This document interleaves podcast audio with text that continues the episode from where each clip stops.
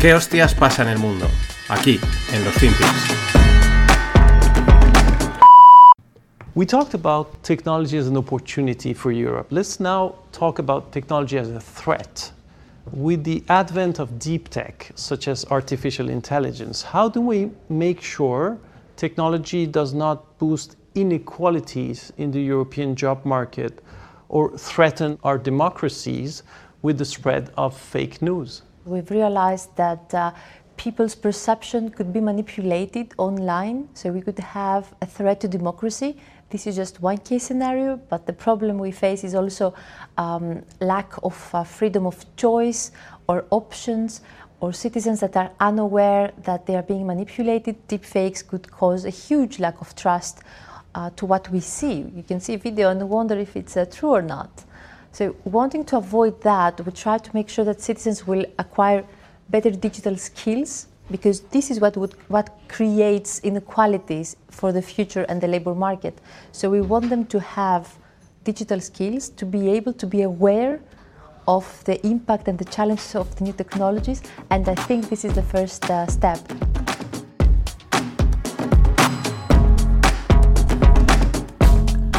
Hola, no financieros. Vamos con otro FinPix. Aquí escuchábamos a Eva Kaili, la vicepresidenta del Parlamento Europeo, destituida por aceptar supuestos sobornos de Qatar, pues para blanqueo de imagen, eh, corrupción, influencias, tráfico, etc.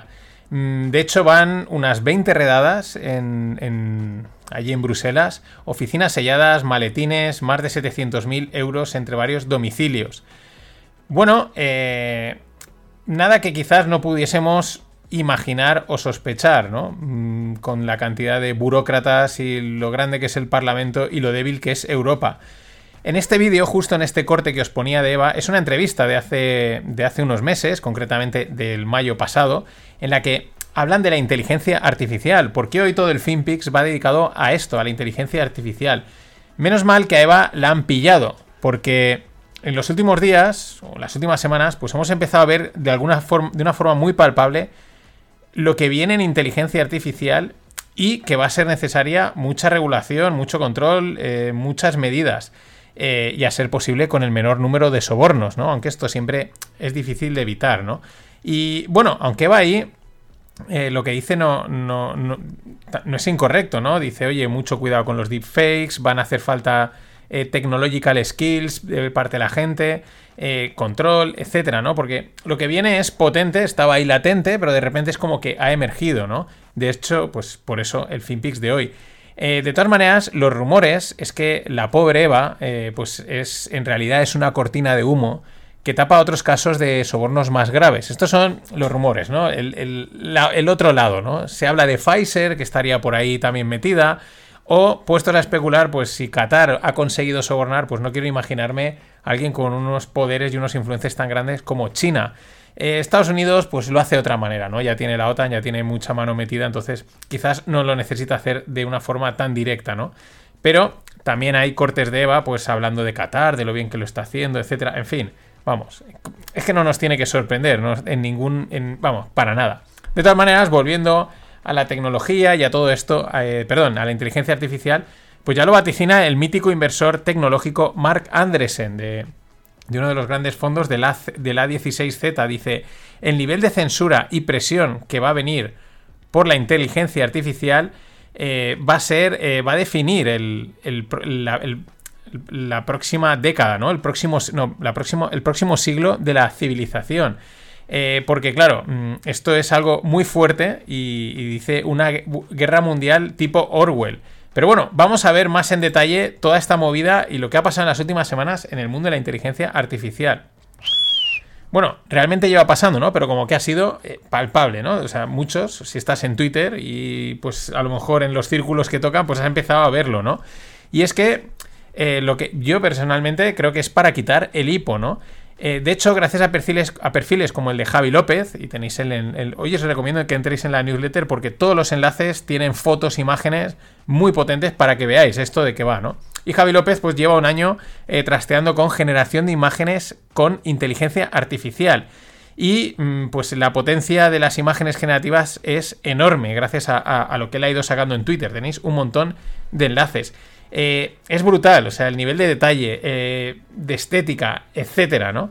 Por lo que yo deduzco, por lo que he visto cómo, cómo debe de funcionar, pues se ve que tú le metes imágenes y le entrenas la inteligencia artificial. Ellas eh, aprenden de lo que tú le vas diciendo y a partir de ahí ya son capaces de generar, ¿no? Y luego le dices, oye, pues yo quiero esta estética, quiero que me crees un bosque en estilo El Señor de los Anillos, ¿no? Y te crea un bosque en el estilo del Señor de los Anillos.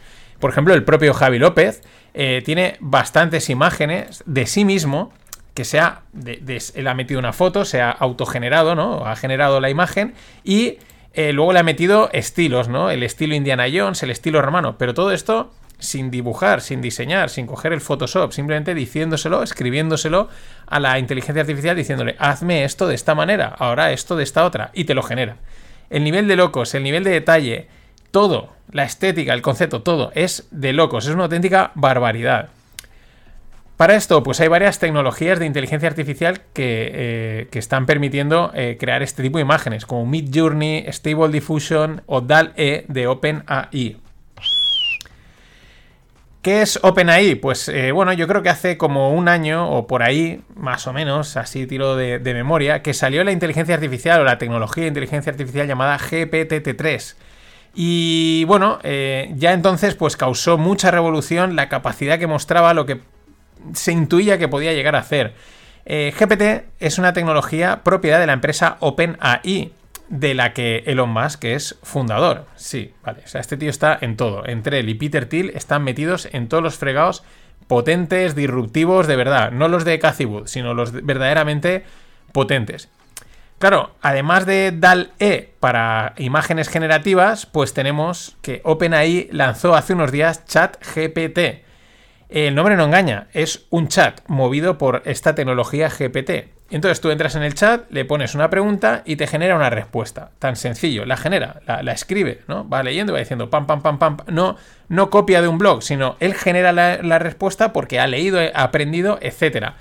Y el boom que ha generado ha sido, pues también, de locos, que se dice hoy en día.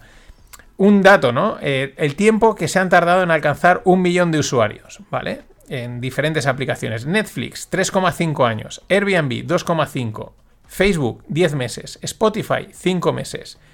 Eh, IG, que es Instagram, 2,5 meses. iPhone, 74 días. ChatGPT ha conseguido eh, un millón de usuarios en apenas 5 días. Una auténtica barbaridad. Es verdad que hoy en día todo es más fácil porque se difunde muy rápido. Eh, es muy fácil de usar. Puedes entrar en la propia web de, openai.chatgpt o algo así es Nada, te registras fácil y ya escribes una pregunta y te, y te contesta. Ya digo, el resultado es flipante en muchos casos, que ahora vamos a ver. En otros, pues es verdad que da respuestas muy vacuas o más de relleno, ¿no? Como cuando te preguntan en, en, el colegio, no te lo sabías y decías, pues rellenabas, ¿no? Algunas son así, pero hay que entender que esto va aprendiendo y va evolucionando. Aunque la verdad tampoco me sorprende que muchas respuestas sean de ese estilo, porque bueno, uno ve la mayoría de los blogs que hay en internet y están todos escritos así, a rellenar, rellenar y rellenar. Pero vayamos con los casos. Internet es el oeste y hay gente muy rápida. Y si te los quieres encontrar, pues tienes que ir a Twitter. En Twitter es lo más rápido de lo más rápido, ¿no? Y con esto del chat GPT, pues la peña se ha lanzado a, probar cosas. Un montón. Vamos a verlas. Primera, generar una película. Primero le han dicho, dame un guion de una película que trate de no sé qué.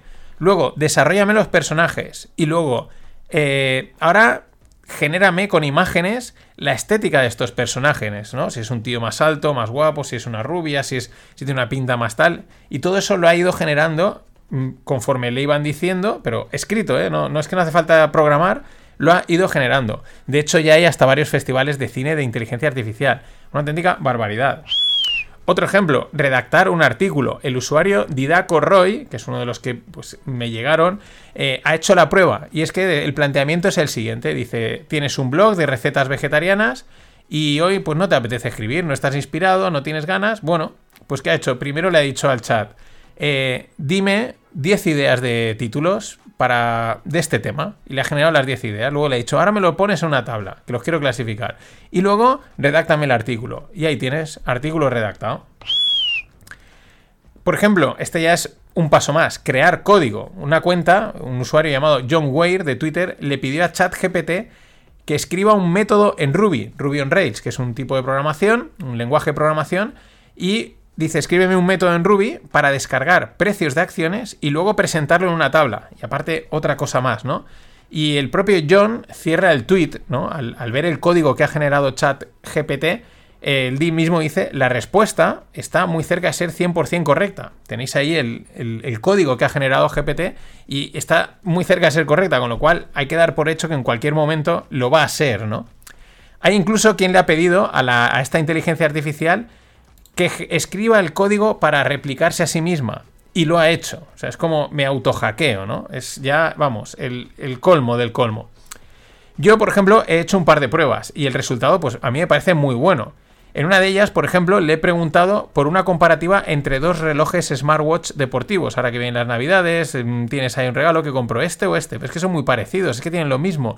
Le he preguntado y a mí la respuesta me ha convencido. Es verdad que yo ya me había mirado todas las cosas, ya puedo decidir si la respuesta me vale o no. Pero me ha, me ha parecido buena. Sobre todo, ¿qué pasa? Que me ha ahorrado tiempo y mucha búsqueda. Porque ves y entras, entra, ves y entra en blogs lee, lee y lee que están llenos de relleno para lo que quieres oír está escrito en cuatro o cinco frases. Este reloj tiene esto, este tiene esto otro y este está más completo que esto otro. Punto y pelota. Esto es importante. O por ejemplo, otro caso, eh, utilizarlo para estafas. Eh, Freddy Vega ha escrito un, un hilo con diferentes casos que la verdad, viendo todo lo que puede generar esta inteligencia artificial, pues no tiene pérdida y hay que tomárselo en serio. Por ejemplo, pueden replicar tu voz y tus comentarios de una forma muy fidedigna. Y a partir de ahí, pues lo que se nos quieran. Incluso prácticamente unas imágenes reales, porque es que han sacado hoy, he estado viendo también imágenes de, estética real, que parece una foto prácticamente. Salía Trump besándose con una negra y Obama arrodillado. Se nota en un pequeño detalle que es una imagen generada, pero, uff, empieza a estar muy cerca de parecer una imagen completamente real. Y con las estafas, pues todo lo que se nos puedan ocurrir. El típico que recibes un, audio del jefe diciendo, oye, haz una transferencia que hay que pagar a estos. Y la transferencia va donde yo te diga. Una barbaridad.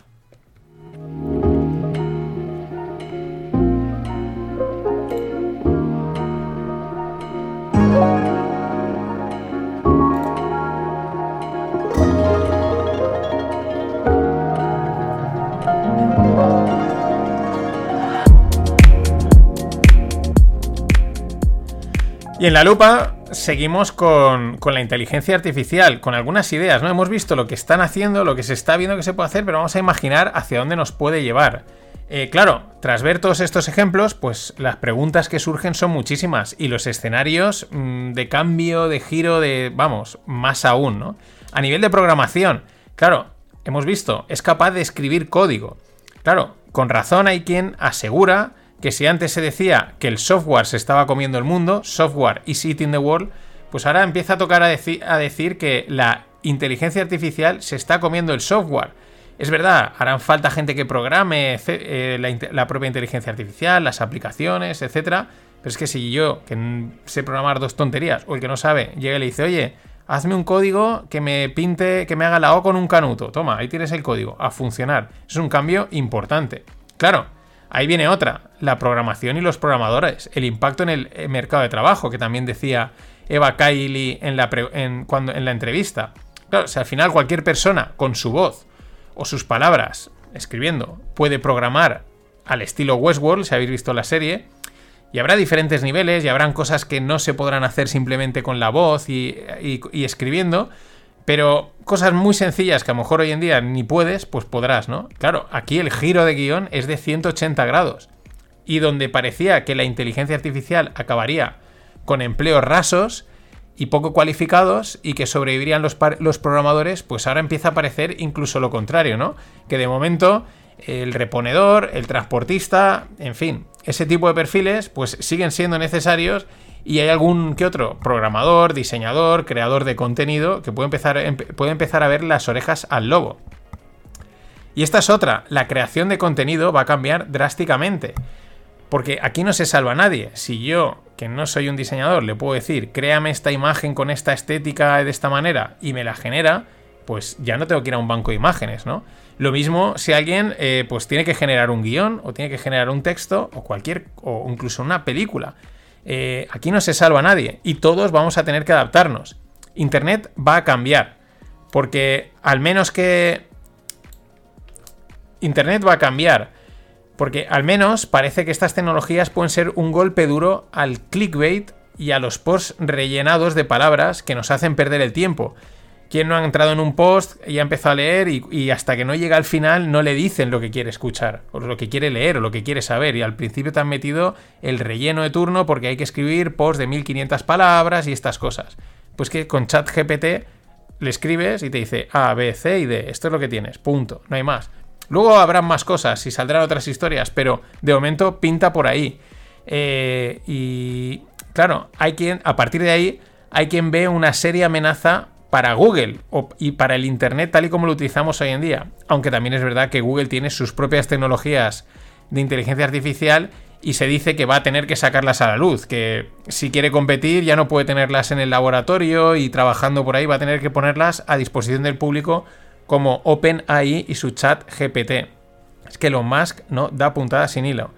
Hay mucho más que decir, hay mucho más que hablar de esto pero me lo reservo para un buen distonómica que estoy montando, ¿vale? Tengo ya ahí, nos falta cerrar fechas y tal, está ahí, está ahí, y le podremos dar más en profundidad a estos temas. Sea como sea, la salida a todo esto es la creatividad, la creatividad y la creatividad.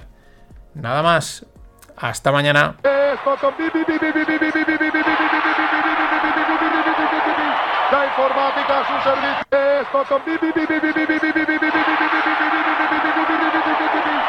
Su servicio.